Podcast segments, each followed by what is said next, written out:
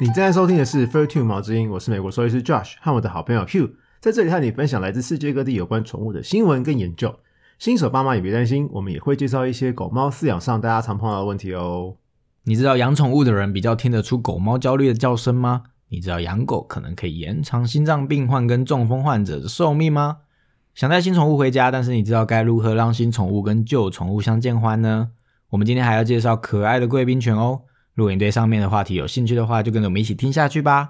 Hello，我是美国兽医师 Josh，欢迎回来。嗨，大家好，我是 Hugh。今天我们的新闻第一则是我们今天第一则新闻是丹麦奥胡斯大学二零一九年的研究。这个研究显示啊，有养宠物的人啊，比较能够听得出狗猫呃焦虑的叫声。他们研究的方法就是找来五百六十一个大学生，一半有养宠物，一半没有养。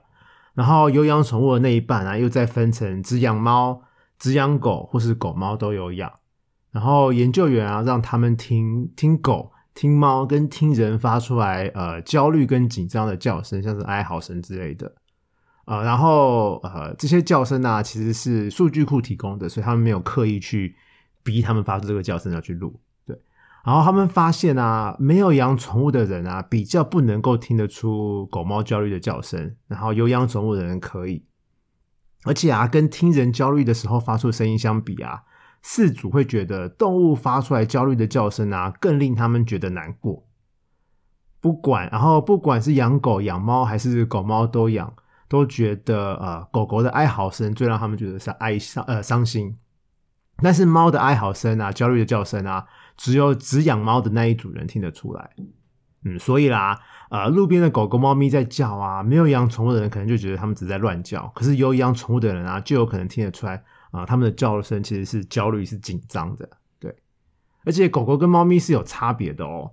呃，只有只养猫的人听得出猫的焦虑声，这其实是有原因的。其实一部分是因为狗狗会比较沟通，比较会沟通，嗯，对他们比较会沟通，真的真的。呃，日本跟荷兰啊都有做过问卷调查，他们发现，呃，跟猫饲主听猫叫声相比啊，狗的饲主比较能听得出狗狗开心跟伤心的叫声。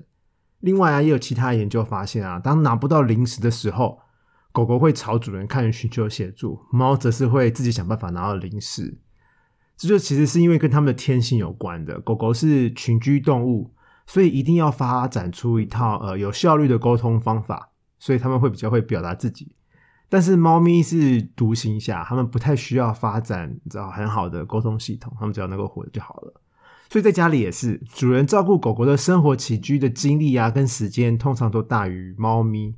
主人要带狗狗散步啊，要陪它们玩啊，所以狗狗需要表达它的需求，它需要想要玩啊，想要主人的关爱啊，想要尿尿。但是猫咪不太需要，猫咪也不用散步，跟它玩也是照猫咪的 schedule，也不是照你的 schedule，它给你玩，你才玩得到它。对所以其实狗狗会来找你玩，猫不会吗？其实猫也会吧，比较少，还是狗狗很爱玩，但是猫还好，可玩可玩就是。狗跟猫相比，狗狗要的那个需求量比较高，会大于猫。哦而，且猫通常找你玩就是窝在你身边，窝在你肚子上。所以你听得？出狗跟猫焦虑的声音吗？我没有仔细去研究这件事情、欸，就是我个人，那这个研究不准啊！就是但是它不是你那么常接触，触狗跟猫，但是你却听不出狗猫，还是因为你没有养？我没有刻意去去听他们有没有在焦虑啊，但是有就是狗饲主跟猫饲主，觉得他们自己家里的狗在发生那些事情，他们应该听得出，就是所以你有跟你的同事研究过，他们知道狗或猫焦虑的声音吗？我还其实还蛮好奇，什么叫狗跟猫焦呃，我没有？问问我们同事，他们也有机会可以问问，就是同行大家，或者大家在家里养宠物的人，大家也可以试试看啊。大家应该都比较听得出来，你自己家养的狗叫他们发出声音会比较是焦虑的，或是就是哀嚎声，或是你知道，我只知道发情的声音，你说猫发情嘛？对对，那应该是婴儿叫对对对对对，是猫发情，然后小小 baby 有时候也会叫出猫发情的声音，就一样的叫声啊。所以其实焦虑的声音你也不知道是什么。就是就是他们的那个音调会不一样，就是不单纯只是哀嚎，因为有时候就是喵喵喵，就是可能它的速度啊、频率啊，还有它的那个音调都会不太一样。那狗呢？狗就是因为狗的旺旺还蛮多变化。为什么？等一下，我说我我不是在找茬，我问那么多是因为也许很多事主听到这个新闻就是想说，哎，我不知道哎，那到底什么是 狗跟猫焦虑的声音？可能他们就是，我觉得很多人都是下意识觉得，哦，我的狗在紧张什么之类，或者我的猫那可是那通常是加动作跟表情啊，声音呢，光听声音呢。对啊，就是他们这个研究是光听声音对对对对，他所以光听声音真的可以辨别出来吗？就是照这个研究来看的话是可以的。但是可能像你可能也不知道，就是我可能下意识知道嘛，可是你叫我意识有有有意识去想，有意识去听没有分析。对我没有分析过，哦，因为像我的话，我会觉得我应该要带动作，我就应该知道他在焦虑，因为你就很爱带就什么动跳啊。跺跺步啊或者什么的，走来走去啊，嗯然后搭配那个声音，那就可能他就是在焦虑。可是要光听光光听听声音声音，我觉得很难的，因为狗跟猫不就是汪汪喵喵这样子吗？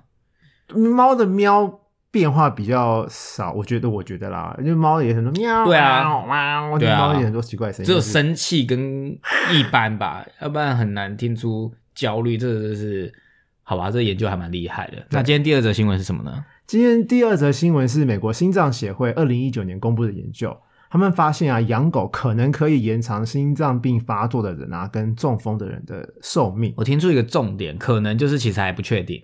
就是那个因果关系他们还没有研究出来，但是他们有发现，就是养狗的人寿命，就是假如他们有这两个并发的话，养狗的人活得比较久。好，对然后这项研究啊是针对独居的人做的，然后他们发现有养狗的人因为心脏病死亡的几率低了三十一 percent。然后以前就有研究也显示啊，独居啊或是不运动啊，都对心脏病患有不好的影响。那这份研究啊就想要来看，呃，养狗是不是可以改善这些？他们的研究对象啊是瑞典四十到八十五岁，然后在两千零一年到二零一二年之间有心脏病发作跟有缺血性中风的病患，大概有三十万人做的研究。研究员发现啊，独居的人啊，在经历过心脏病发作或是中风之后啊，有养狗的的人的死亡率比较低，低了大概二十七到三十三 percent。然后养狗的人啊，再次发生心肌梗塞的几率也比较低。而且养狗啊，也可以帮助他们恢复健康啊、可能是因为养狗让他们有比较高的人际互动，或是人狗互动，没有那么孤单寂寞，然后也比较会啊、外出散步啊运动。研究人员最后有说啊，呃，这份研究无法直接证明养狗可以延长心脏病患跟中风患者的寿命，呃，但是有间接建议这个的可能啊、所以未来还可以有很多研究去做，是不是有直接的影响？其实听起来还蛮 make sense，就是不管它有没有直接的关系，我想养狗为什么不是这个研究？你有没有发现为什么不是猫？是因为对养狗你就要遛狗，遛狗你就会运动。对那你如果有心血管疾病或者是中风的可能性的人，或曾经中风的人，他就是缺乏运动或什么的吧？就是那个因果关系听起来是蛮有逻辑的。所以如果你有养狗，你就常常可能需要遛狗，你就会其实光是走动这件事就是一个很好的运动啦，所以当然就会呃延长他们的寿命，就是让它变健康啊。其实是对啊，然后独居的话，对啊，独居很孤单，所以他当然需要有一个东西来陪他嘛。嗯所以狗也是蛮合理的，就是狗就是会跟你互动啊，很可爱啊，就让你心情愉悦啊，对。呃，就让你有正面的。诶，我也可以当研究员，我用分析就可以分出，你是分析，你在研究，你就不算。我就分析嘛，对，哦所以就是其实这是呃蛮有蛮有可能的。哦，对啊，对啊，其实之前就有研究显示啊，孤单寂寞啊，就像你讲的孤单寂寞啊，不运动啊，其实容易造成过早死亡。呃，尤其是身体已经不好的人，尤其是什么心脏病啊、中风的人。然后养狗啊，其实可以正面改善他们的身体健康跟心理健康。然后养狗的人生命寿命也是比较长的，研究显示好，那我开始要养狗了，可以了，因为我想要要活久一点，然后健康一点。好。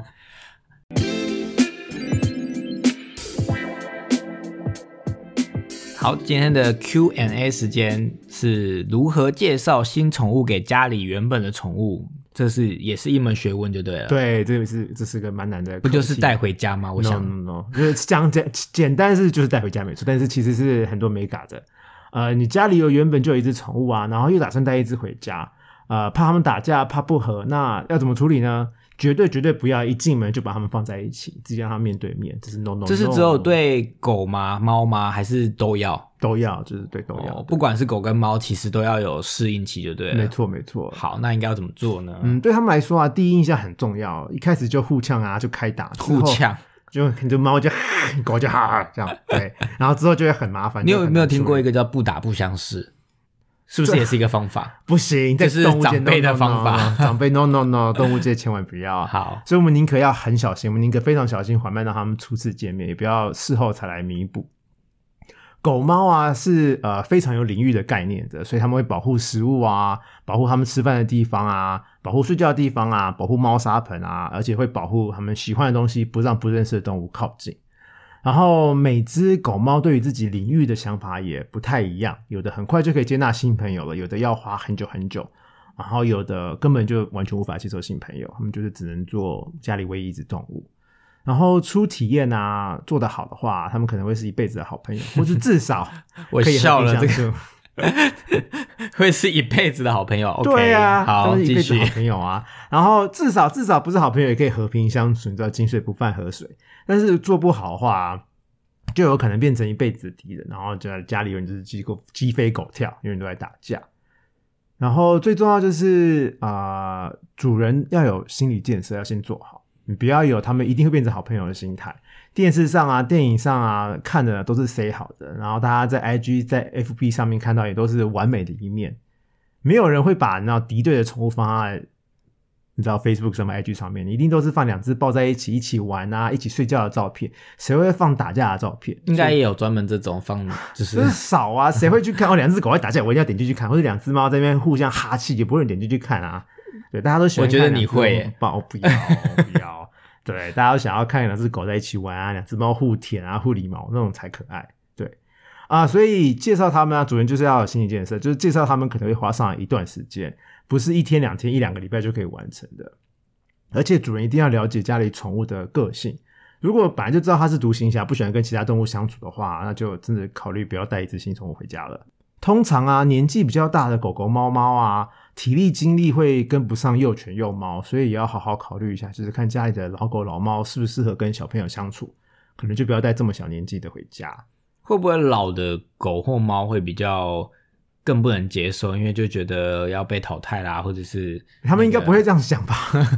你想太深了，你们会被想到他你被淘汰不是都把他们讲的很有灵性嘛？所以有可能呃不爱我了。他们被遗弃的时候会啊，可是他们在家里就是都在睡觉啊，不会，你看，如果一个新的那个年轻貌美的来，然后你就一直跟他玩，然后他就因为跑不动，我也我也没办法玩，就很哀伤在旁边看。有啊，我们上集就之前就有做过啊，狗狗是会嫉妒的啊，哦所以就是你不要让它有嫉妒心。好，好，所以重点重点呢，就是呃，大家要很缓慢、很循序渐进的让他们认识，在他们认识的那段时间啊，一定要让他们处在开心的状态，要有零食吃啦，主人要一直跟他们赞赏他们啊，跟他们玩啦，然后呃家里要安静不吵杂啦，然后也不要有什么奇怪的味道。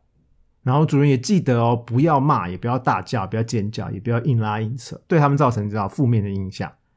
然后我们这一次会分四集分开讲，我们会分猫跟猫、猫跟狗、狗跟狗，然后最后一次会讲幼犬，假如要带幼犬回家要怎么处理。既然你要分四段讲，我一开始我还讲说这不是很简单的事情，不就待在一起？你竟然要分四集讲，没有没有，所以这真的那么难哦？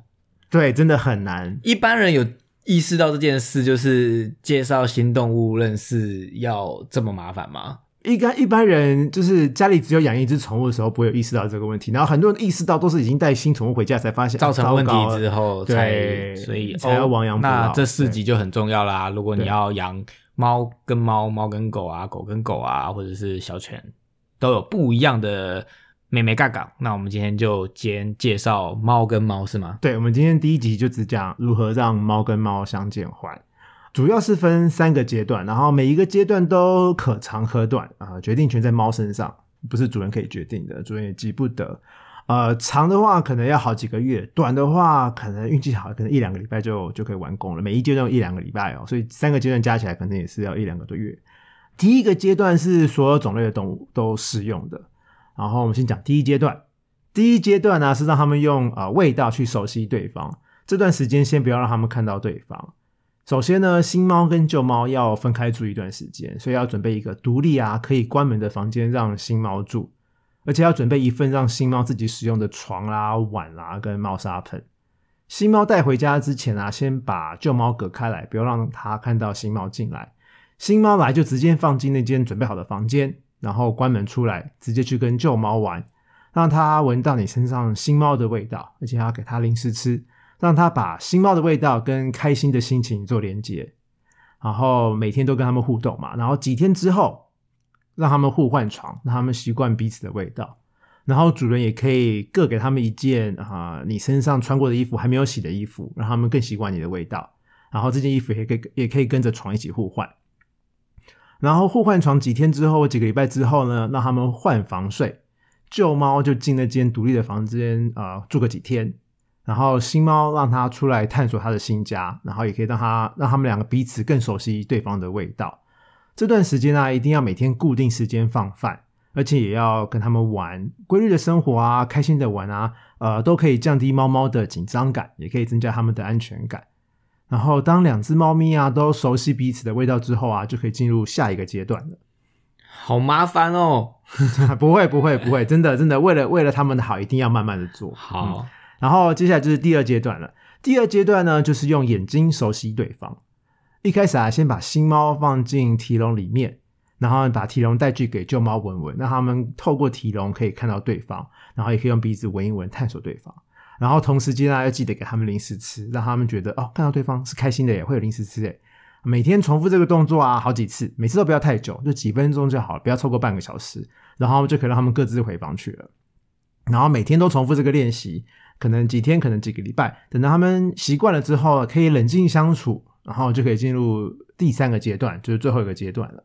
啊，第三个阶段就是相见欢的时候到了。这个时候呢，就不用提笼了，你就直接把门打开来，让新猫出来到处走走，不要太久，一开始几分钟就够了。然后每天可以增加一点时间，一开始可能三五分钟，然后每天大概加个五分钟、十分钟之类的。对，然后一定要是主人在家的时候才能做这件事情哦。然后看他们的呃相处的状况，然后等他们都可以相安无事一起活动啊，那就大功告成，他们可以一起生活了，就不用再分房睡了。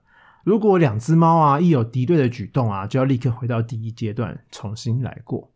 那什么是敌对的举动呢？敌对的举动就像是啊哈气啦，或是猫猫背上的毛都站起来啦，背整个拱起来啦，呃耳朵压平啦，生气的叫啦，呃挥手互打啦，或者直接咬啦，要主人要立刻制止他们，然后赶快把其中一只猫放回那个独立房间去。然后制止的方法呢，你可以呃大叫一声，或是拍手。或是丢枕头到他们的附近，让他们分心，千万不要丢到他们哦。他们分心之后啊，就赶快抱起来了。对，不要他们打到一半直接去抓，那主人一定会受伤。然后，如果猫猫突然开始乱尿尿啊，那它可能是在标示它的地盘了，那主人可能也要从头来过，然后要更缓慢的进行这些阶段。而且他们也有可能是一开始相安无事，过了几天、几个礼拜之后，他们才决定不要当好朋友，才开始打架乱尿尿。认识之后发现我们不适合这样子，就是他们的压力是慢慢累积、累积的，可能一开始拉哦压力在这里，然后过了几天累积越来越高、越来越高，终于到临界点，他就再也忍不住了。所以如果不 follow 这个步骤，有可能他们就没有办法一起养的意思嘛。如果你就是搞砸的话，他们就是一直不开心对方到老，，有可能，哦那就对就蛮重要的。对，所以一定要慢慢来。对，然后所以这些过程啊，可长可短，大家一定要有耐心，不要急，就是宁可过度小心、过度缓慢，呃，也不要太急，然后事后才没有后悔。然后记得记得大家记得，就是我之前有讲过，猫砂盆的数量啊，要比猫咪还多一个。所以家里有两只猫，就三个猫砂盆；三个猫就是四只猫，四个猫砂盆。所以像是这样子的，呃，适应新宠物的步骤是很多事主知知道的吗？我不知道大家知不知道哎、但是呃，知道的人很多，但是不知道的人应该更多，尤其是呃想要刚想要养宠物的人，然后有些人一想一养就想要养个两只猫、三只猫，不想他们寂寞孤单，所以呃，在介绍他们认识的时候，一定要慢慢来。所以我很好奇，你这样子的认识方法是学校教的吗？还是怎么得来这些知识的？呃，书上会写啊，研究会写啊，然后网络查其实也查得到啊，对啊，就是要所以这真的是一门学问，只是大家都不知道。嗯，对啊，那就是行为学，我们以前在学校上课的时候，行为学教授也会跟我们讲，就是这样做。所以你这个一系列特辑其实蛮重要，大家要记得继续收听下去，然后让你们家的宠物，不管是狗跟猫啊，猫跟猫啊，狗跟狗都可以相安无事的过，开心过一辈子哦。嗯，没错没错。然后大家就可以 po 文在 Facebook 上面、IG 上面说，你看我们家的新猫跟旧猫好开心哦。哦，好哦。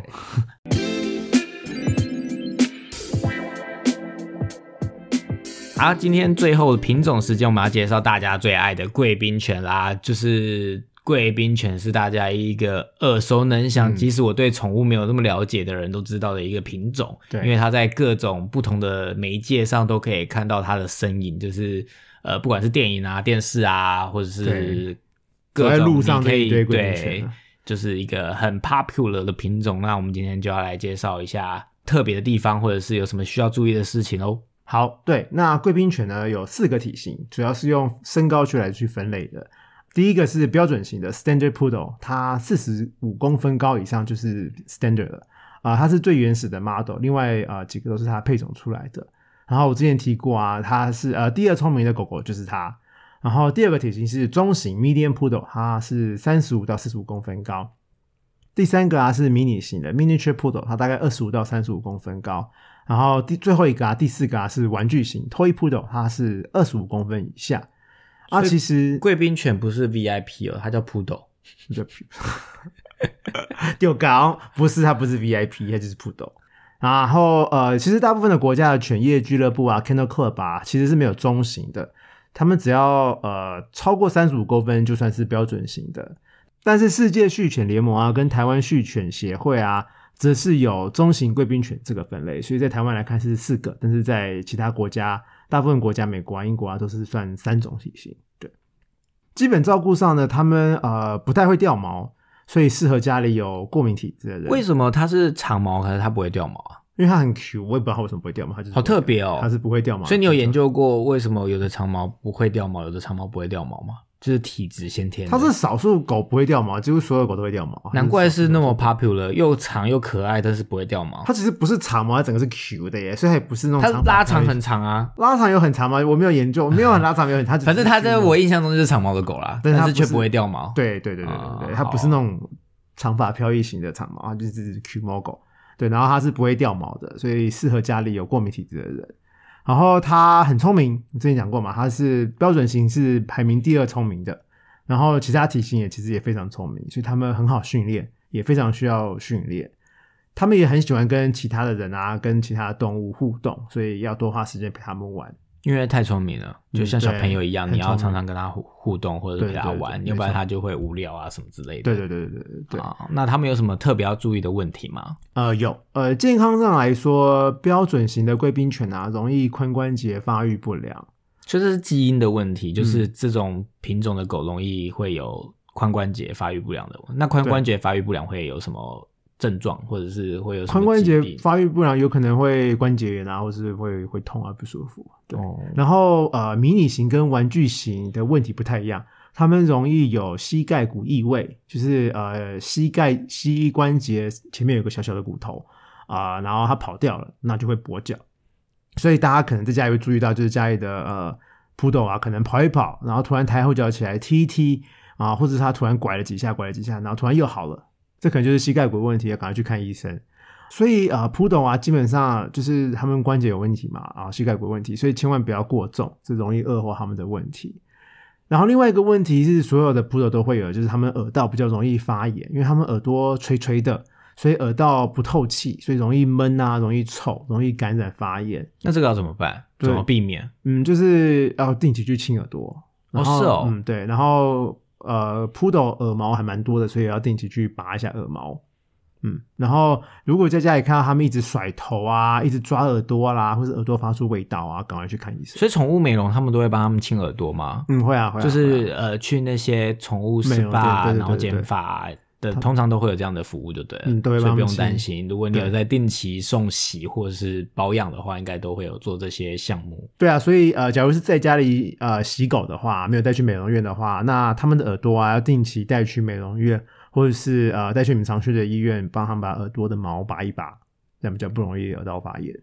好，那这以上就是呃有关贵宾犬这个很热门的品种，还是有一些需要注意的地方，希望对大家有帮助喽。那今天的节目就到这里啦。如果喜欢我们的节目，记得订阅毛知音，在你收听的平台留下评价跟留言。如果有任何问题，也欢迎到我们的粉丝专业 IG 搜寻毛知音留言，我们会挑选适合的话题，在之后的 Q&A 时间为大家解说哦。我们下次见，拜拜拜